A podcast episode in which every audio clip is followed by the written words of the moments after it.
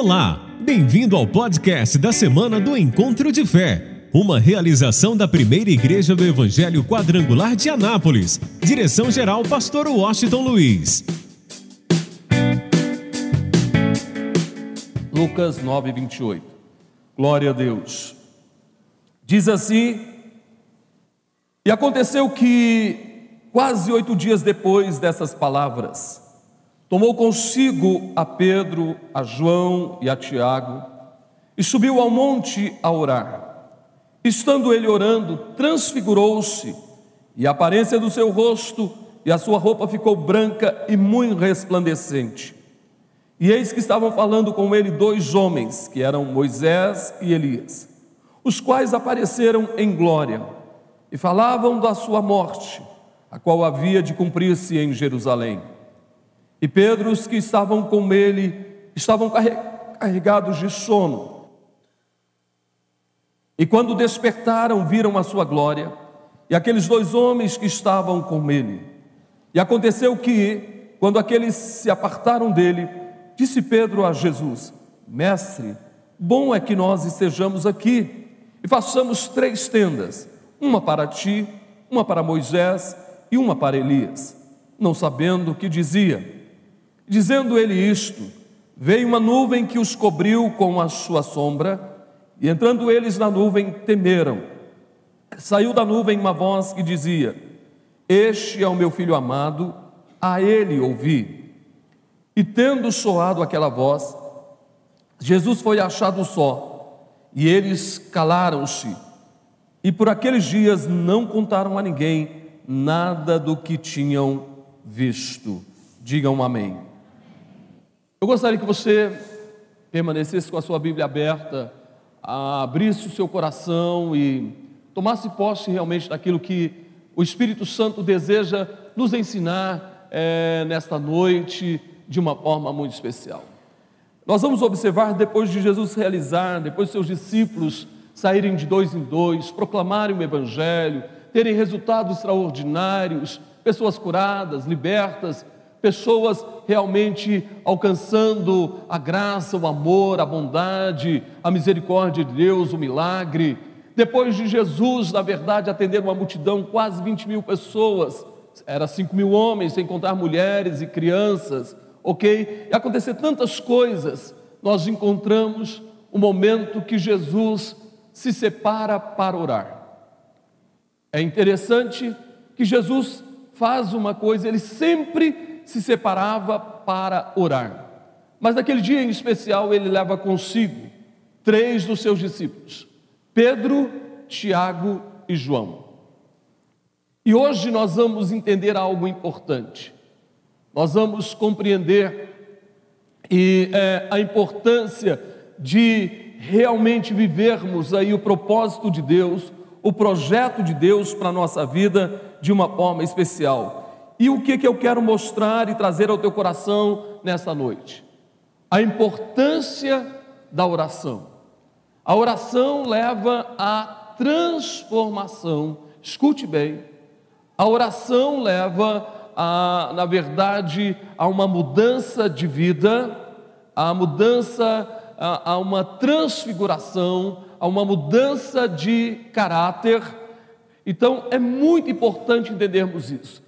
Você pode observar o que diz o texto, que Jesus leva os seus discípulos para um momento especial de oração. Então acompanhe comigo. E ele vai, alguns dizem que é no Monte Tabor, outros dizem que é em outro lugar, mas não importa. Ou seja, o Monte da Transfiguração. E olha o que nós encontramos no versículo 29 até o versículo 31. Estando ele orando, transfigurou-se a aparência do seu rosto, e a sua roupa ficou branca e muito resplandecente. E eis que estava falando com ele dois homens, que eram Moisés e Elias, os quais apareceram com glória e falaram, falavam da sua morte, o qual a qual havia de cumprir-se em Jerusalém. O que, que nós vamos aprender hoje? Eu quero que você abra em teu coração. O próprio Jesus entendeu a importância de orar, a importância de falar com Deus, de ter seus momentos a sós com Deus. Pense bem isso. Se o próprio Jesus realmente é, entendeu a importância de separar para orar, imagina a gente. A oração, ela nos leva à comunhão, a um estado de comunhão, de relacionamento com Deus, que vai gerar na nossa vida uma revelação. Você pode observar que quando Jesus estava orando, diz que o seu rosto brilhou, seu rosto resplandeceu, suas vestes ficaram brancas. Nós vamos entender algumas coisas importantes. Houve um momento de transfiguração ali no Monte Tabor ou no Monte da, Revela da Transfiguração. E aí eu quero que você guarde algo importante em seu coração. Para que possamos passar por um processo de transformação, de mudança de caráter, ok? Mudança de vida, nós precisamos, no mínimo, de três coisas. Se o próprio Jesus passou por esse processo, imagina cada um de nós. Primeiro, nós precisamos conhecer profundamente a palavra e ter o conhecimento dessa palavra e a revelação dessa palavra de uma forma, ou a interpretação dessa palavra, de uma forma muito simples, com muita simplicidade. Escute bem, Jesus, na verdade, durante toda a sua infância, ele investe sua vida realmente aprendendo a palavra de tal forma que aos 12 anos de idade, Jesus já tinha um profundo conhecimento das Escrituras, porque aos 12 anos ele estava no templo, ok? Falando a respeito da palavra com é, os doutores da lei, os escribas. Eles ficaram admirados. Como que um garoto de 12 anos tinha um conhecimento tão profundo assim da palavra? Vamos mais ainda. Quando Jesus foi batizado no Jordão por João Batista, já aos 30 anos de idade, ele é levado pelo Espírito Santo ao deserto para ser é, tentado por Satanás. E uma coisa interessante é que durante esses 40 dias, o Espírito Santo, sem sombra de dúvida, estava é, trazendo ao coração de Jesus, desde o Gênesis, ok, até aquele momento, é, a sua missão.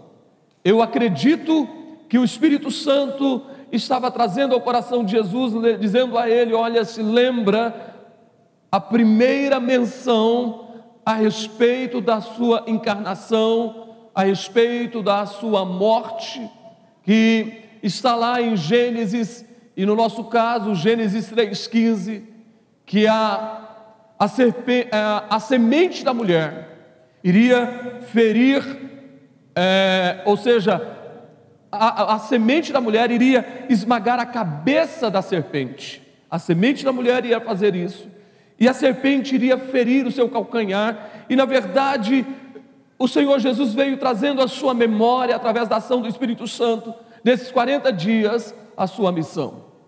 Então, Jesus era um profundo conhecedor da palavra.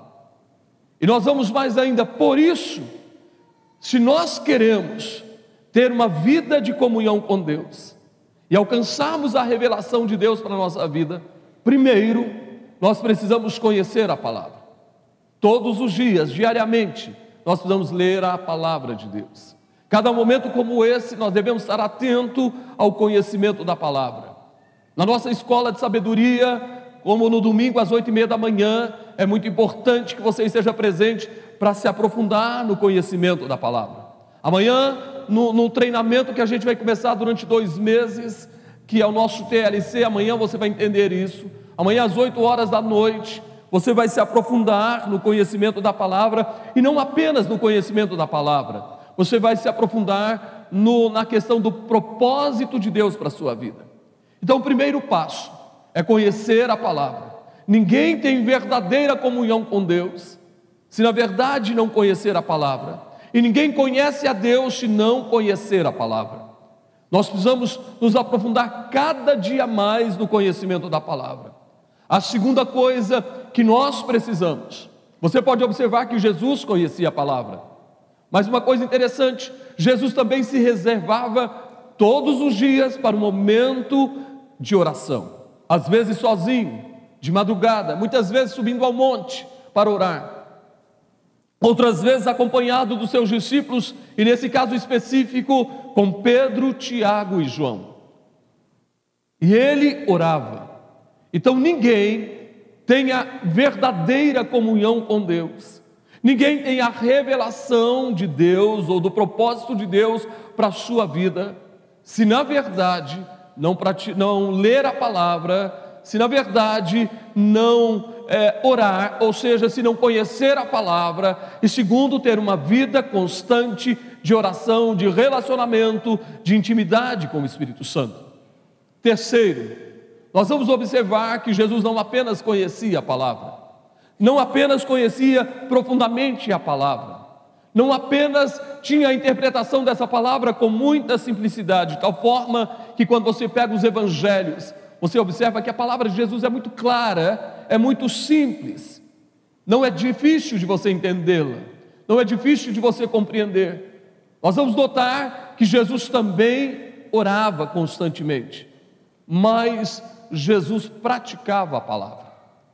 Se você quer ter uma vida de comunhão com Deus, se você na verdade deseja passar por um processo de transformação, se você deseja ser transfigurado, ou uma mudança de vida, uma mudança de caráter, se você deseja ter comunhão com Deus e ter a revelação de Deus para a sua vida, então você precisa entender que é necessário praticar a palavra. Jesus praticou a palavra a cada instante da sua existência aqui na terra, de tal forma que ele disse: A minha comida e a minha bebida é fazer a vontade do meu Pai. Então ele vivia essa palavra. A cada momento ele praticava essa palavra. Por isso nós vamos encontrar algo importante ali. Quando Jesus estava orando, se apresenta ali, houve um momento que a glória de Deus se manifestou, envolveu todo o Monte Tabor, ou Monte da Transfiguração, e Moisés e Elias começam a falar com Jesus. E diz o texto que eles discorriam a respeito da morte de Jesus, da sua morte, a sua importância, o seu valor, tudo que iria acontecer. Na verdade, mais do que nunca estava sendo confirmado a Jesus o propósito da sua encarnação. O que, que eu quero trazer ao teu coração hoje? Guarde isso em seu coração. Primeiro, você não é obra do acaso. Você não veio aqui por um acidente. Você é propósito de Deus. Vou repetir: você é propósito de Deus. A sua existência, a sua vida tem propósito. Vou repetir mais uma vez: a sua vida tem propósito. Agora a pergunta é: você sabe qual é o propósito da sua existência? Qual é o propósito? Ninguém tem a revelação do propósito da sua existência se não conhecer a palavra. Ela, essa pessoa precisa conhecer a palavra. Porque o propósito da sua existência vai ser revelado conforme a palavra. Ninguém, na verdade, vai descobrir o propósito da sua existência se não tiver uma vida de oração, de intimidade com Deus, de intimidade com o Espírito Santo, se não desejar profundamente viver a vida de Cristo. E para isso é necessário a oração. Ninguém descobre o propósito da sua existência se, na verdade, escute bem, não praticar a palavra. E a pergunta é: você sabe qual é o propósito da sua existência? Vamos mais ainda. Por que que você foi salvo? O propósito de Jesus, da encarnação de Jesus, da vida, da morte e da ressurreição de Jesus é a seguinte: Ele disse: Eu vim buscar e salvar o que estava perdido. Escute bem, ele veio buscar e salvar aquele que estava perdido. Por isso ele veio a este mundo. Estávamos mortos em nossos delitos, em nossos pecados, e Jesus veio com um propósito específico: nos tirar do império das trevas e nos transportar para o reino do Filho do seu amor. Ok, encontramos Jesus, fomos à cruz. Será que o propósito da nossa existência é apenas a nossa salvação?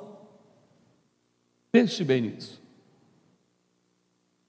Será que eu existo apenas para me acordar de manhã, tomar o café da manhã, ir para o trabalho, almoçar, jantar, fazer uma faculdade, ok, fazer alguns cursos, dormir, cuidar da minha família, ok? Será que o propósito da nossa existência é apenas isso? Há um propósito específico de Deus para a tua vida. Aí eu quero que você entenda.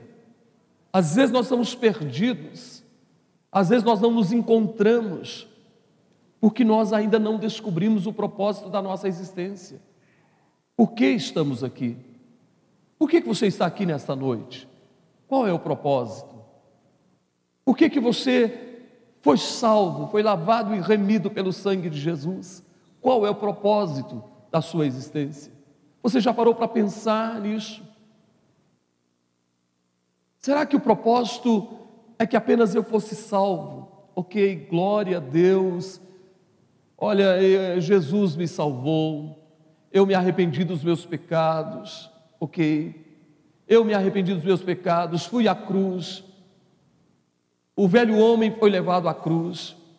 Ele morreu lá na cruz, eu desci as águas do batismo, nasceu-se uma nova criatura, uma nova criatura, ok?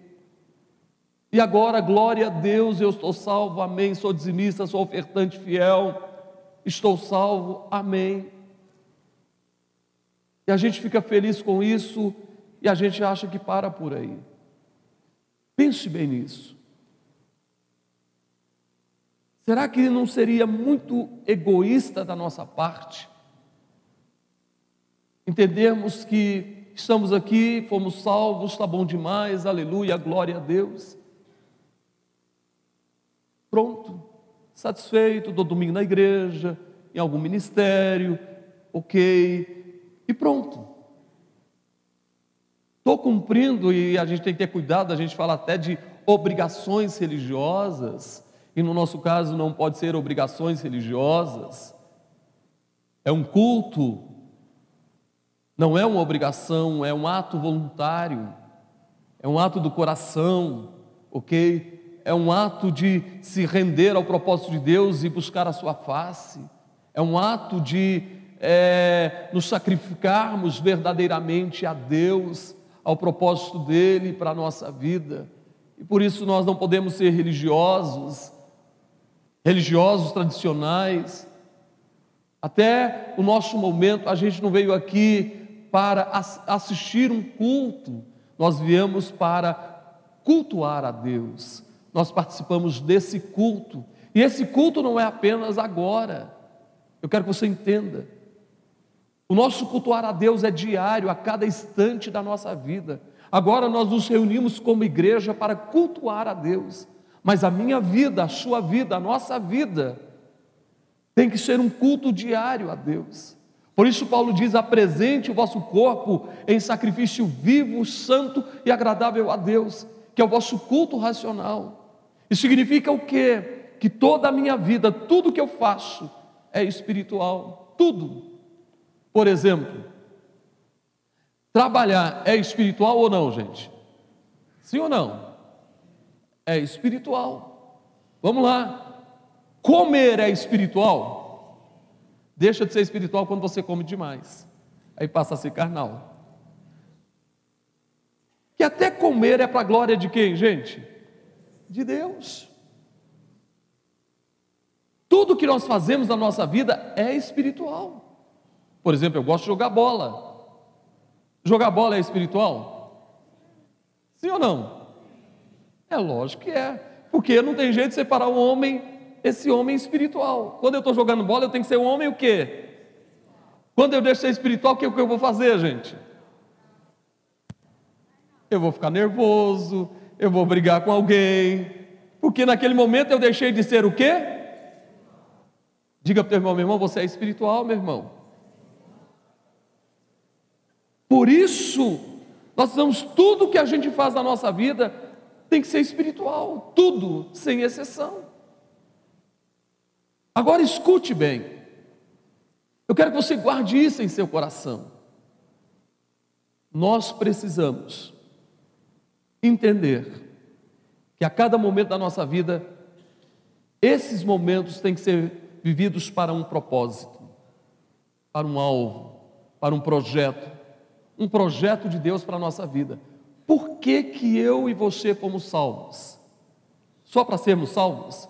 Para alcançarmos aquilo que Jesus disse: Neste mundo você tem vida e vida com, e na vida vindoura, a vida eterna. Ok, hoje eu tenho vida abundante, na vida vindoura, a vida eterna. Mas o propósito é só esse. Então eu quero te mostrar uma coisa interessante. Você foi salvo. E o propósito da tua salvação é que você possa salvar a outros. Não acho que você não entendeu. Você foi salvo, e o propósito da tua salvação é que você salve outras pessoas. Por isso eu não posso entrar na minha zona de conforto de uma pessoa salva, conformada, ok, e não faço nada para que outros sejam salvos. Nós precisamos entender isso. A partir do momento que eu fui salvo, então eu preciso ser esse instrumento usado por Deus. Esse é o propósito do meu chamado, da minha salvação, que é o propósito maior. Além da minha salvação, o propósito da minha salvação é que através da minha vida outras pessoas sejam salvos. Começando por onde? Pela sua família.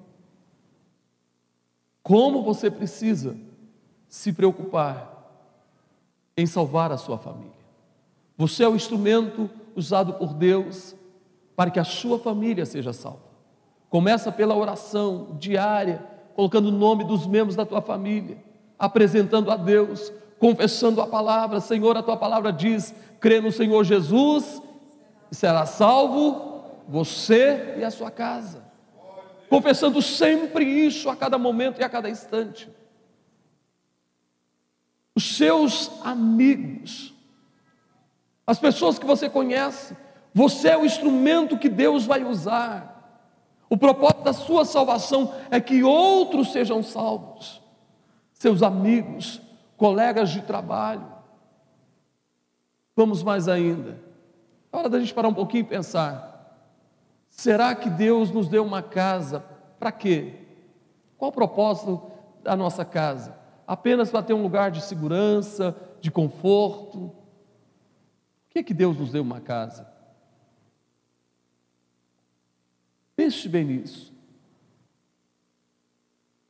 Quando eu entendo o propósito da minha vida, da minha salvação, eu tenho a revelação, eu tenho vida de conhecimento da palavra, eu tenho vida de oração, ok?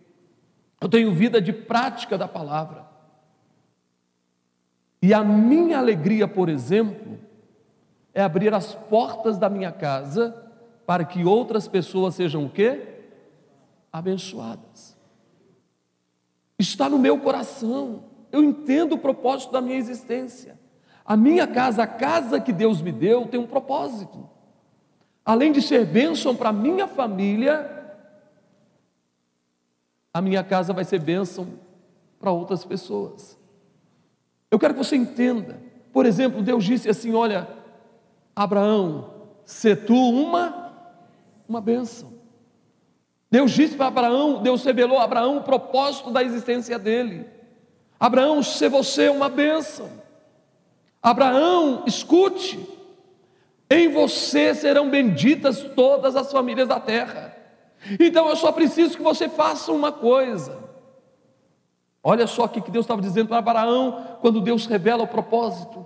Ele disse: sai da tua terra, sai do meio da tua parentela. Deus estava requerendo algo de Abraão. Sai da tua terra, sai do meio da tua parentela vai para a terra que eu te mostrarei. Ele estava dizendo, Abraão, eu quero que você saia da tua terra, saia do meio da sua parentela e que você seja totalmente dependente de mim, que você confie em mim. Vai para a terra que eu vou te mostrar, porque se você fizer isso, eu te abençoarei. Eu vou te abençoar. Eu vou te multiplicar, Abraão. O que, que eu preciso entender?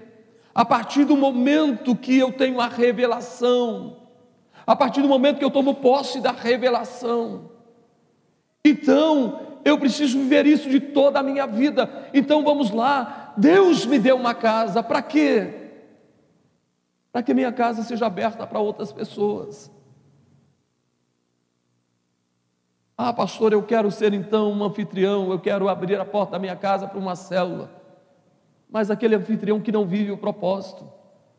Um dia ele está sorrindo para todo mundo. Na outra semana ele está de cara feia com todo mundo. Está emburrado.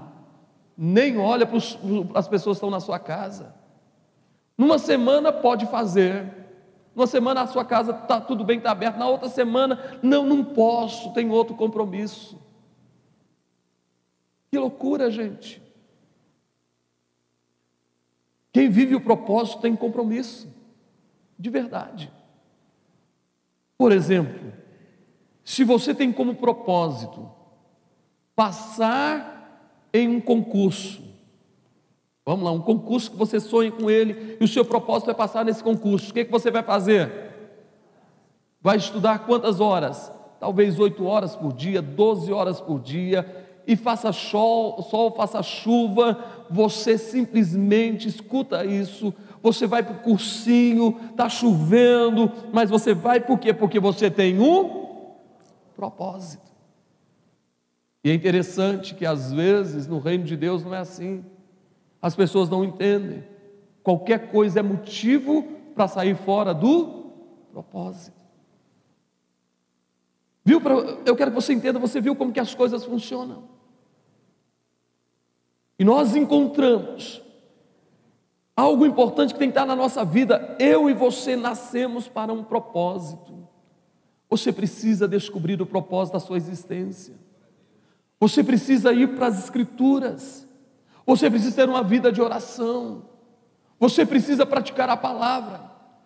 E cada dia mais tomar posse dessa revelação. Jesus, naquele momento, recebe a revelação, estava em tanta em, em, em tamanha comunhão com o Pai, que a glória de Deus se manifestou, Moisés e Elias se apresentou e eles conversavam sobre o propósito, sobre a razão da sua encarnação, falava sobre a sua morte, ok? Vamos lá, escuta bem isso. Segunda coisa que eu quero que você guarde em seu coração: existem muitas coisas que nos impedem de viver o sobrenatural.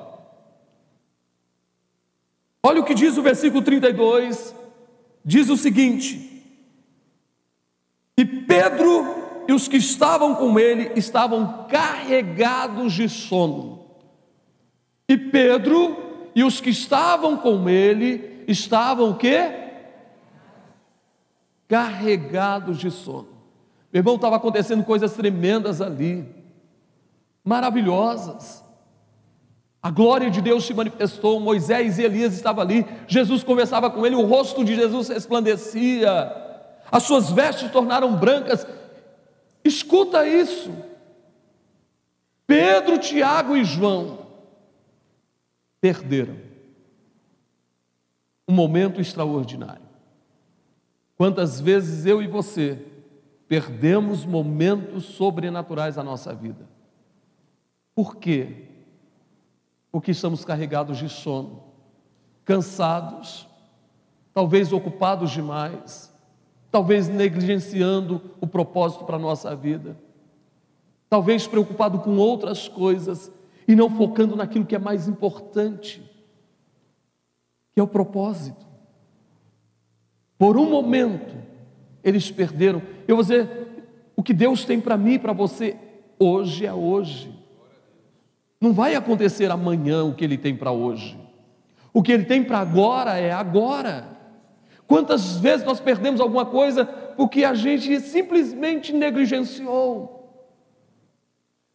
Quanto tempo da nossa vida nós perdemos em viver o sobrenatural porque alguma coisa nos impediu de viver aquilo, de viver o propósito.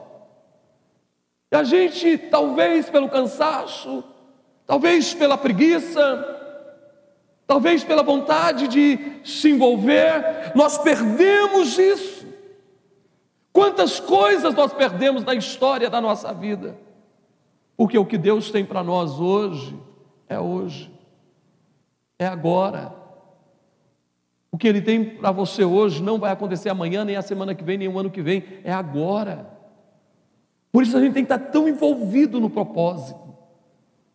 Por isso a gente deve estar tão envolvido com Deus, com a Sua palavra, com a revelação dessa palavra, e nos envolvermos de verdade no reino de Deus, para a gente não perder nada.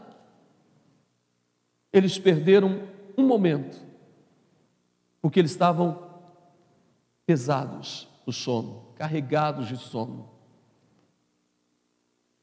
Eu quero que você traga isso para a sua vida como eu estou trazendo para a minha. O que que me impede de viver o propósito? Qual era o propósito que eles deveriam estar naquele momento com Jesus, gente? Jesus os convidou para quê? Para o quê?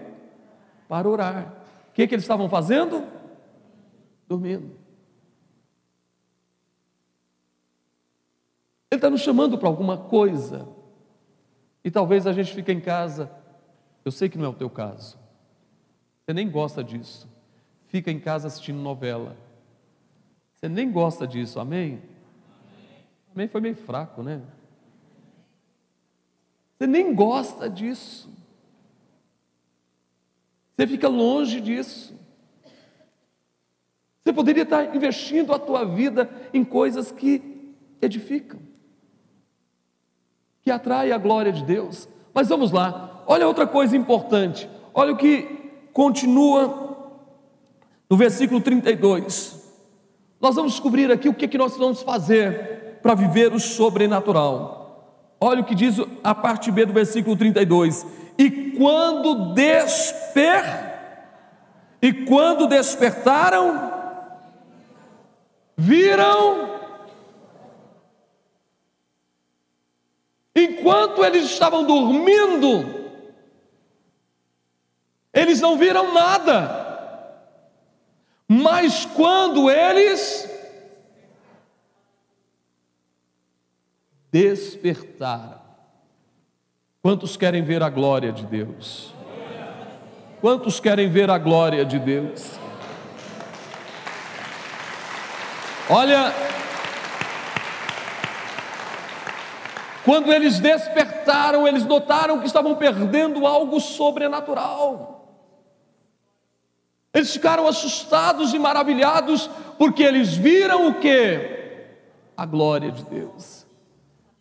Eu tenho uma notícia para o teu coração.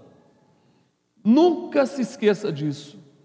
Você verdadeiramente só verá a glória de Deus na tua vida quando você viver o propósito.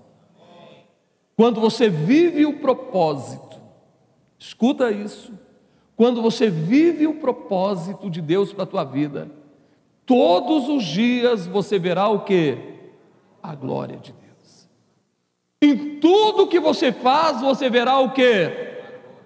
Em cada momento da tua vida você verá o que? Você pode até enfrentar lutas, dificuldades, adversidades, angústias, dores, tristezas, mas a cada momento você verá a glória de Deus. Por isso a Bíblia diz: escuta bem, desperta tu que dormes, porque a glória de Deus vai se iluminar na tua vida, e Ele te resplandecerá. Desperta, quando eu desperto para as coisas espirituais, talvez estou tão focado no trabalho, em outras coisas, e não estou me despertando para as coisas espirituais, mas quando eu me desperto para as coisas espirituais, a glória de Deus vai se manifestar. E o que nós desejamos do profundo do coração é que a glória de Deus se manifeste em sua vida. Quantos querem a glória de Deus? Aplauda Ele bem forte. Olha só. Então, para viver o sobrenatural hoje, eu preciso despertar. E aí eu preciso, meu irmão, ir para a leitura da Bíblia, investir tempo ouvindo, lendo, lendo a Bíblia, lendo livros, ok? Vindo para os cultos, participando, me envolvendo, orando, ok? A cada momento praticando a palavra, porque não basta apenas ouvir. Então, quando eu desperto, eu faço isso, e quando há o despertamento, aí vem a alegria de viver o sobrenatural. Olha o que diz o versículo 33. E aconteceu que quando aqueles se apartaram dele, disse Pedro a Jesus: Mestre, bom é que nós estejamos aqui e façamos três tendas, uma para ti, outra para Moisés e uma para Elias, não sabendo o que, não sabendo o que dizia. Quando eles despertaram e viram a glória de Deus, eles olharam aquele momento extraordinário e foi tão maravilhoso, foi tão lindo. Eles, Jesus, para um pouquinho, mestre, está tão bom aqui, é tão maravilhoso. Então vamos fazer uma coisa: nós vamos fazer uma tenda para o Senhor, nós vamos fazer uma tenda para Moisés, nós vamos fazer uma tenda para Elias e vamos ficar aqui porque é maravilhoso demais. Eu quero dizer uma coisa para você: quando a gente está dentro do propósito, a vida tem sentido. O caminho do Senhor é perfeito. Eu vou repetir: o caminho do Senhor é perfeito. E traz alegria e refrigério para a nossa alma. Meu irmão, quando a gente está vivendo o caminho de Deus, o propósito de Deus para a nossa existência, o propósito que Ele traçou com seus próprios passos, esse propósito é perfeito. E a gente enfrenta luta, é verdade mas a gente tem alegria. Porque quando você vive o sobrenatural, nada tira a sua alegria. Então vamos lá para algo importante. A igreja primitiva tinha o prazer de viver a vida de Cristo e morrer a morte de Cristo. Vou repetir: a igreja primitiva tinha o prazer de viver a vida de Cristo, eles seguiam a Cristo, imitavam a Cristo, tinham o caráter de Cristo, eles viviam o propósito, por isso. Jerusalém todinha foi impactada com o Evangelho, o mundo da época foi impactada com o Evangelho, é, realmente perturbou os religiosos, perturbou o Império Romano, porque eles viviam a vida de Cristo, eles tinham o prazer também de morrerem a morte de Cristo. Imagina um pai de família com as suas crianças ali. E alguém diz: ou você nega a sua fé, nega esse Jesus, ou os seus filhos serão mortos. Pensa bem nisso. E eles não negavam a fé. Viam os filhos sendo mortos diante deles e não negavam a fé. E os romanos não entendiam por que, eles morriam sorrindo. Havia um sorriso no rosto da igreja primitiva. Porque eles entendiam o propósito da existência deles sabiam que estavam aqui apenas de passagem, e eles viviam a vida de Cristo, e tinham até a alegria em morrer a morte de Cristo. Quantos foram crucificados como Cristo? Quantos foram queimados vivos? Quantos foram assassinados e nenhum deles reclamaram, murmuraram? Por quê? Porque eles entendiam o sobrenatural. Eles entendiam o propósito da sua existência. E nós que temos toda a liberdade, talvez a gente não ligue tanto. Ah, eu não tenho tempo, eu estou cansado, estou muito ocupado, e não se envolve. Pense bem nisso. Uma igreja que tinha que se, se reunir em lugares escondidos e a qualquer momento poderia vir o inimigo e prendê-los e matá-los. Mas eles não recuavam, eles não desistiam, porque essa igreja entendia o propósito. O nosso problema é que nós não entendemos, de verdade. Nós não entendemos o propósito da nossa vida. A gente está deixando a vida nos levar e o tempo está passando, nós já estamos, já estamos em abril, gente. Quatro meses já se passaram desse ano, começou ontem. E quantas coisas eu e você deixamos de fazer, não vivemos o propósito. Essa igreja descobriu a alegria do sobrenatural. Uma igreja que passava lutas, angústias, dores, tristeza, perseguição, morte, mas tinha alegria de viver o sobrenatural. Então eu quero pedir a você para, por favor, se colocar em pé. Olha só. A partir do momento que nós entendemos o propósito da nossa existência,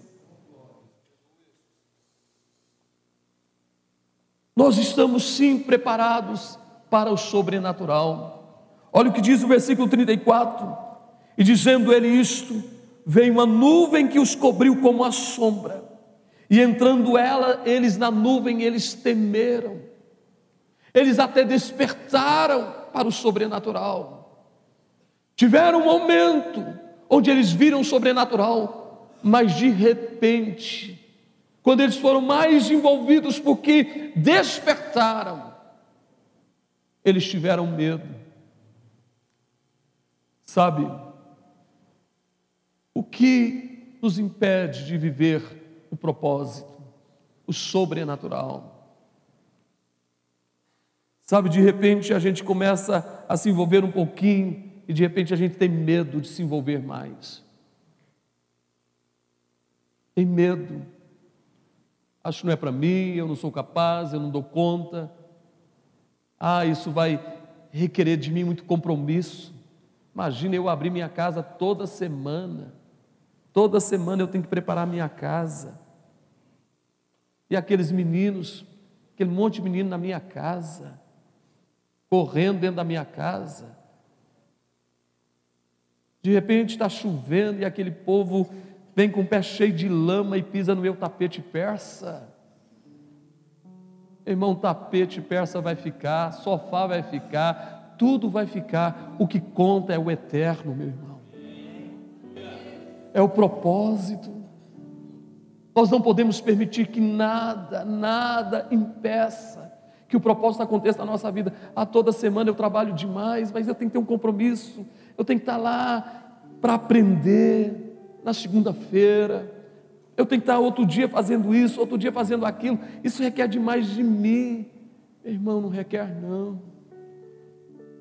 Não requer mesmo. Porque você não tem que derramar o seu sangue. Você não precisa hoje derramar o seu sangue. Você só precisa se dispor. Só isso. Deus está perguntando: quem há de ir por nós? A quem enviarei? Isaías diz: Senhor, eis-me aqui, envia-me a mim, eu quero viver o teu propósito. Eu quero, Senhor. Eu quero viver o propósito do Senhor para a minha vida. Deus diz: Quem há de ir por nós? Isaías disse: Eis-me aqui, um adolescente chamado Samuel Quando Deus o chamou, um menino que conhecia a palavra, foi discipulado por Eli, Para você entender a importância da palavra, esse menino disse: quando Deus o chamou, Samuel, Samuel, o menino disse: Fala, Senhor, que o teu servo ouve.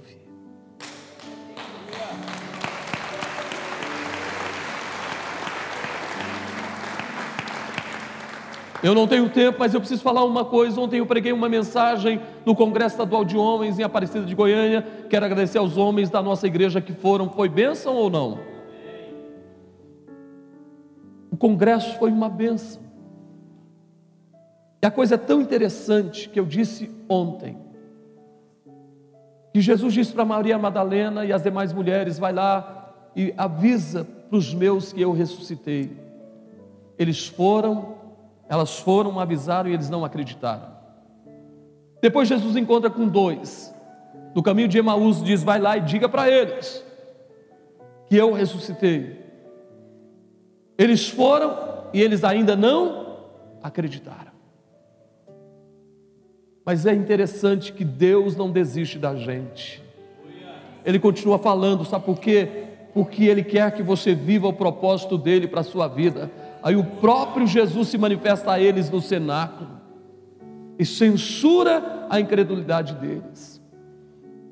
Por isso, abra o teu coração, diga para Deus: Senhor, eis-me aqui, eis-me aqui.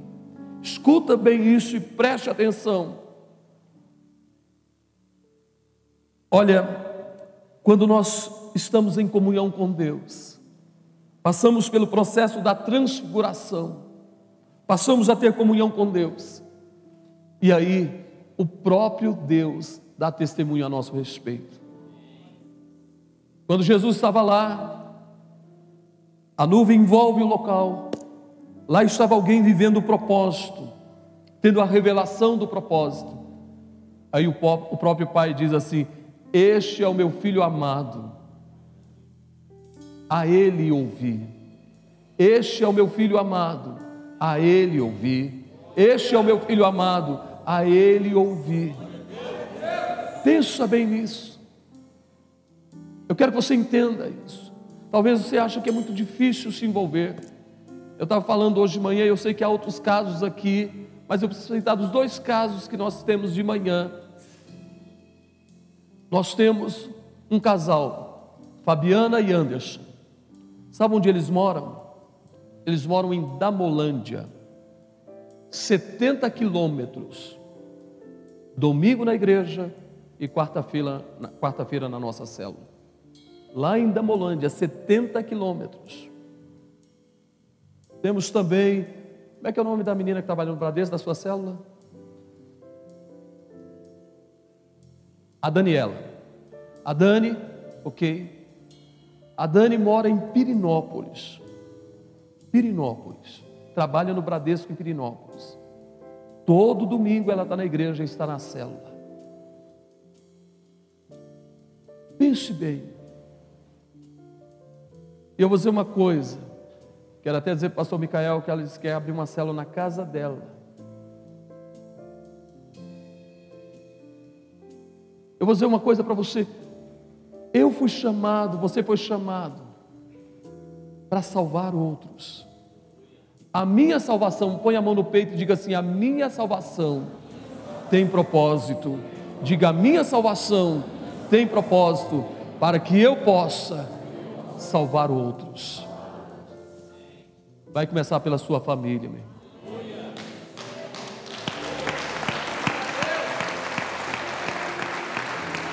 Deixa eu falar algo que o Espírito Santo está me incomodando. Olha do lado aí. Está faltando alguém da sua família aqui? Está faltando? Deus vai te usar para salvar a sua família.